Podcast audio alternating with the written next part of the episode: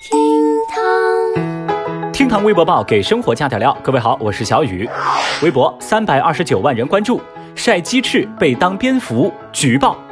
国外媒体报道说，前两天意大利城市特拉尼有人报警说呀，他发现自己邻居的阳台上晾晒着蝙蝠，隔壁邻居疑似会食用蝙蝠啊。当地警方和卫生部门迅速赶到，封锁街道，并且进行了消毒。随后，特尼拉市长也亲自赶到现场指挥工作。但是，经过一大番折腾跟检查之后，发现呢，这是一户华人家庭放在阳台晾晒的酱油鸡翅。最终呢，这一场乌龙是以大写的尴尬收场。消息登上热搜之后，引来微博网友的围观。有人搜出相关的新闻图片之后，就感慨说：“天哪，长得还真像。”还有网友则表示说：“哎呀，这看了谁不举报啊？举报的都是好市民。”话说这相关的图片呢，您可以从今天的推文当中瞧上一眼，上眼看看。话说小雨，我也是第一次见到这么诡异的鸡翅，哎，幸亏这事儿是虚惊一场。你别说是在意大利啊，就算是我家邻居要晒这么一串玩意儿，那我肯定也先打个幺幺零了。微博二百一十九万人关注，你好竹子。最近有网友扒出网红你好竹子此前在微博上发文说，因为新冠肺炎病毒源自中国，他对欧洲的疫情爆发感到非常的抱歉。这样的论调受到了大量网友的质疑，有人在评论区给他留言说：“拜托，病毒不一定起源于中国哟。”而你好竹子则回复他说：“没有证据，不要乱说好吗？”嗯，这样的回复啊，更是招来更多的网友对其口诛笔伐。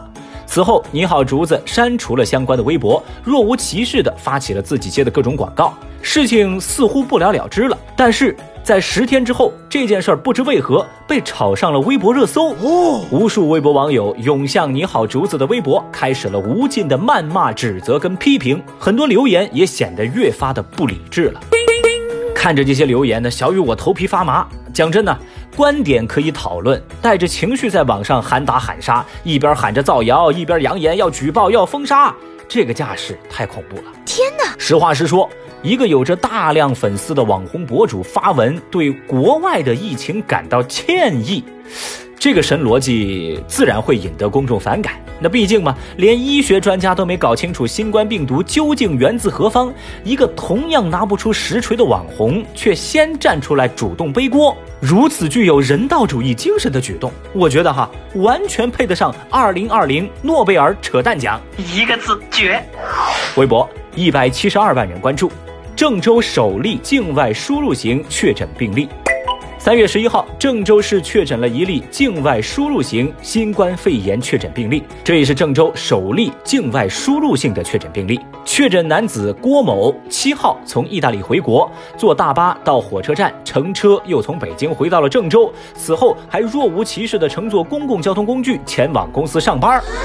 直到十号，当地警方发现郭某有出入境的情况，于是就主动联系他了解相关信息。但是郭某拒不承认有过境外的行程。那警方在再次核实其出入境轨迹之后，赶紧将他送往隔离点观察。期间，郭某出现了发热症状，并送医救治，随后就确诊了。现在，郭某所居住的整栋楼五个单元全部被隔离，还有密切接触者二十四人，目前也处于隔离观察当中。当地警方通报，郭某因涉嫌妨害传染病防治罪，已经被立案调查。哼，那当消息曝光网络，网友们简直气到炸裂。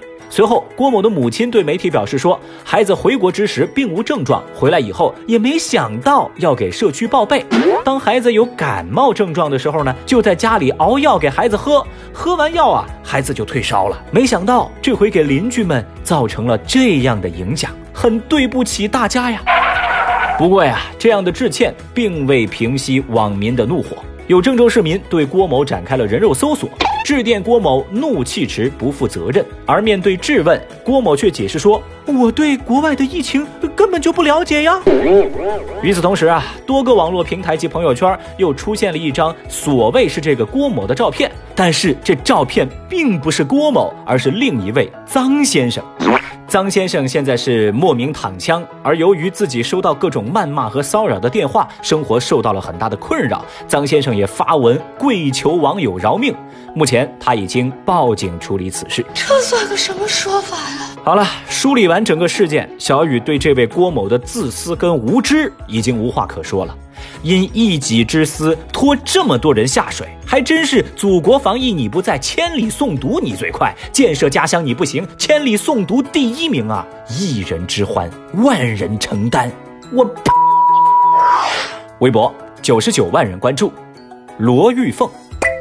最近，一篇名为《前中国知名网络艺人罗玉凤在美国确诊新冠肺炎，此前在购物中心进行销售服务》的文章在网上广为流传。这篇文章里说，美国媒体《新希尔报》报道说。卢玉凤是在美国确诊感染了新冠肺炎，而且还跟一部分人一同参加了一个什么选秀节目。相关消息在网上传的是有鼻子有眼儿，有人惊叹说这简直不可思议，有人则怀疑说这是凤姐的自我炒作。最后呢，经过媒体多方搜索证实，国外并无此报道。美国呢也没有《新希尔报》这份报纸。哎呀，小雨我就发现哈，现在有些自媒体为了博眼球，真是什么都敢说，非常时期。我真心希望大家别拿疫情随便开玩笑，好不好？